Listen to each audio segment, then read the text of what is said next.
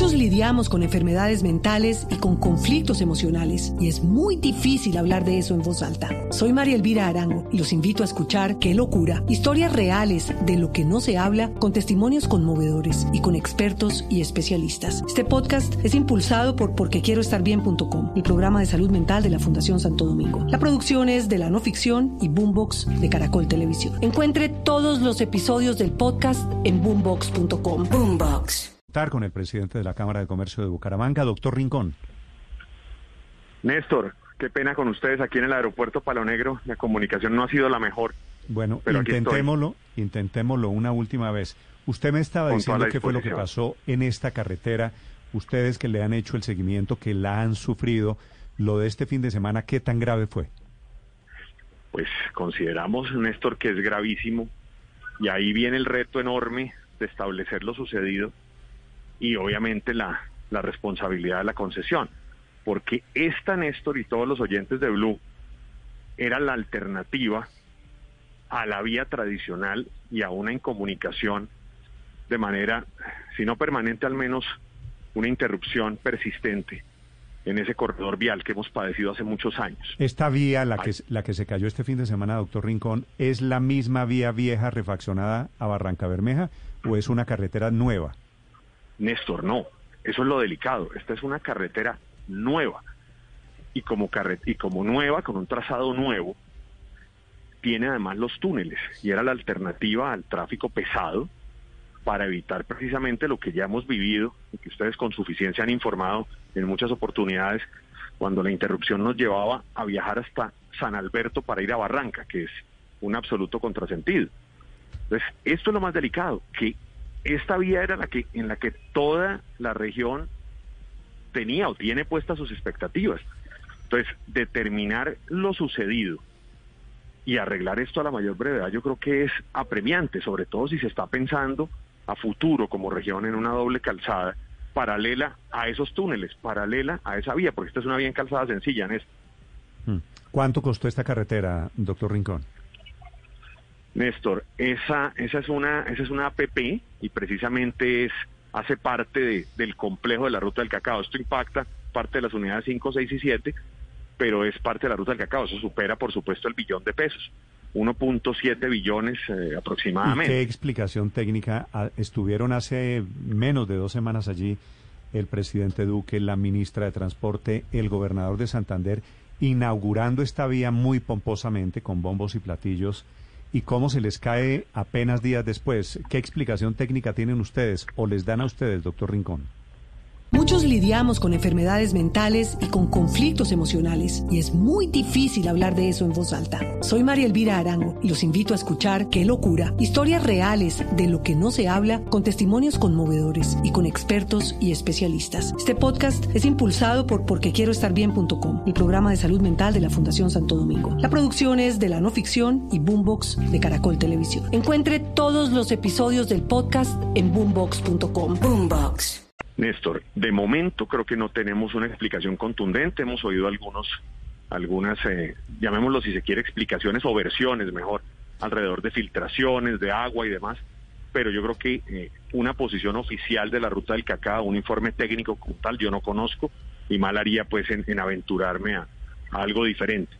Pero sí, sí, sí muy preocupados porque recordemos, Néstor, que la otra vía, la otra alternativa y que en este momento eh, es la única, es aquella que hizo Isagen, que llaman Capitancitos Puente de la Paz, cuya inestabilidad es enorme y se están reportando cierres de manera permanente. De hecho, hace muy pocos días estuvo cerrada y ustedes acaban de mencionar algo relacionado con el puente Caño Seco, que es precisamente por esa vía que realmente su, su, estabilidad deja mucho que desear y esta era precisamente, Néstor, la, la opción. Y se quiere la doble calzada futuro, pensando en esa ruta, es porque la vía, la vía antigua no ofrecía confiabilidad. Sí. Realmente estamos desconcertados y yo creo que si aquí no hay una explicación clara y unas acciones contundentes, realmente estamos en el peor de los mundos, porque sería muy lamentable uno tener inversiones billonarias para terminar yendo eh, en un futuro a San Alberto, para poder llegar a Barranca. Sí,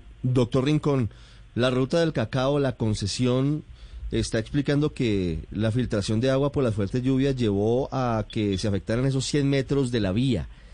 Pero ya se habían hecho advertencias. Llevan siete años construyendo esta, esta vía y ya habían dicho, incluso ustedes, ojo porque hay una falla geológica que puede llevar al traste con toda la obra. ¿A ustedes los escucharon? ¿A ustedes los ingenieros o alguien les prestó atención con el tema de, de la falla conocida como la Leona?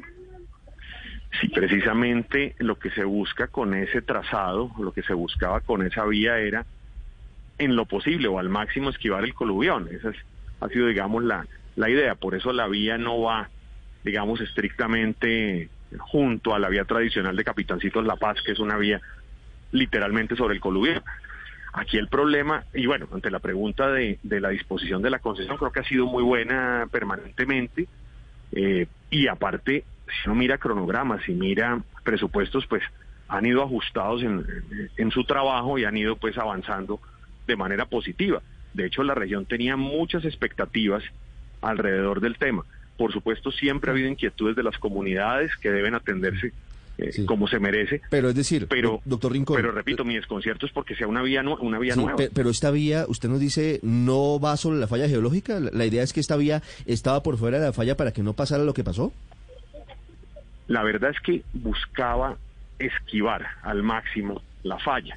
Y precisamente eh, digamos que iba en un trazado diferente al tradicional. Si ustedes miran el mapa, digamos que es fácilmente entendible, y buscaba esquivar al máximo el coluvión. Esa es una formación en general inestable, compleja, pero se buscaba esquivar al máximo. Y de hecho, eh, los túneles que están por esa vía nueva precisamente buscan que, que tengamos confiabilidad, transitabilidad. Realmente nosotros estamos desconcertados con lo sucedido, muy desconcertados.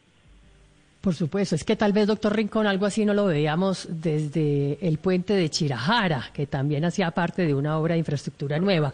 Pero ¿quiénes son parte de ese concesionario, la Ruta del Cacao? Dice usted que es una PP, pero ¿quiénes hacen parte? ¿Quiénes lo construyeron? Bueno, hasta donde, hasta donde tengo entendido con, con relativa claridad, ahí está el fondo John Lane, son uno de los fondos de infraestructura más importantes del mundo.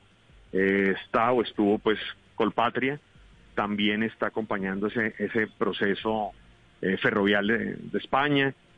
Es decir, hay, digamos que toda una, todo un grupo de, de inversionistas muy importantes con conocimiento sin duda grande en, este tipo de, concesiones y de vías. Parecerían en la teoría muy serios, pero a los serios, hasta a los serios se les, se les caen las vías. Eh, ¿Usted ha hablado con gente de la región? ¿Es un problema de inestabilidad del suelo? ¿Es que diseñaron mal la carretera, doctor eh, Rincón?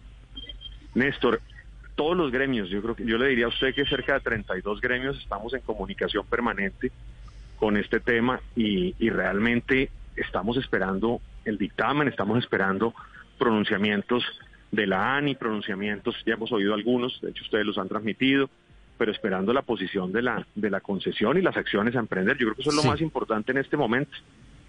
Doctor eh, Rincón, eh, incluso ustedes tienen la Cámara de Comercio y han sido asesorados por Feliz Jaime Lasprilla, quien sería posiblemente el ministro de Transporte en el gobierno de eh, posibilidad de, de, Rodolfo Hernández en esta contienda. Y él las había advertido a ustedes sobre esta situación, porque la falla La Leona no es en la parte abajo en la antigua vía, sino que es toda esa montaña que se está viniendo constantemente y cada vez que llueve. Recordemos que en el 2011-2012, en el gobierno de Horacio Serpo Uribe, la falla La Leona destruyó la vía durante casi 10 kilómetros y estuvimos incomunicados casi 4 o 5 meses con Barranca Bermeja de forma directa y nos tocaba ir, como usted dice, hasta San Alberto, sur del Cesar. ¿La falla La Leona sigue viva? Sigue y seguirá viva, Javier, eso sí, yo creo que no hay, no hay duda ninguna. Ahora, con la experticia, con el conocimiento, se esperaba que ese trazado, que no es exactamente el mismo que yo conocemos y que seguramente hemos transitado mucho, eh, pudiera de alguna manera mitigar y si se quiere hacer muy eficiente el tránsito por allí. De hecho, hay dos unidades funcionales pendientes de terminar que buscan esquivar formación de coluvión, que son la 8 y 9, que todavía no, no se han entregado y que seguramente se entreguen, creemos nosotros, a final de año. Mm pero es decir, la inestabilidad geológica es un tema que nos acompaña como región. Lo que sí nos sorprende es que sí éramos muy optimistas y la concesión, digamos que había eh, expuesto en numerosos escenarios la, las excelentes condiciones y la estabilidad que ofrecía un, eh, tramo de esta naturaleza. Estamos en la historia de un oso, en la historia ridícula de una carretera recién inaugurada que se cae un par de semanas después producto de los aguaceros del momento. 7.50 minutos. Doctor Rincón, muchas gracias y mucha suerte. No, a todos ustedes muchas gracias, muy amables. Muchos lidiamos con enfermedades mentales y con conflictos emocionales y es muy difícil hablar de eso en voz alta. Soy María Elvira Arango y los invito a escuchar Qué locura, historias reales de lo que no se habla con testimonios conmovedores y con expertos y especialistas. Este podcast es impulsado por porquequieroestarbien.com, el programa de salud mental de la Fundación Santo Domingo. La producción es de la no ficción y Boombox de Caracol Televisión. Encuentre todos los episodios del podcast en boombox.com. Boombox.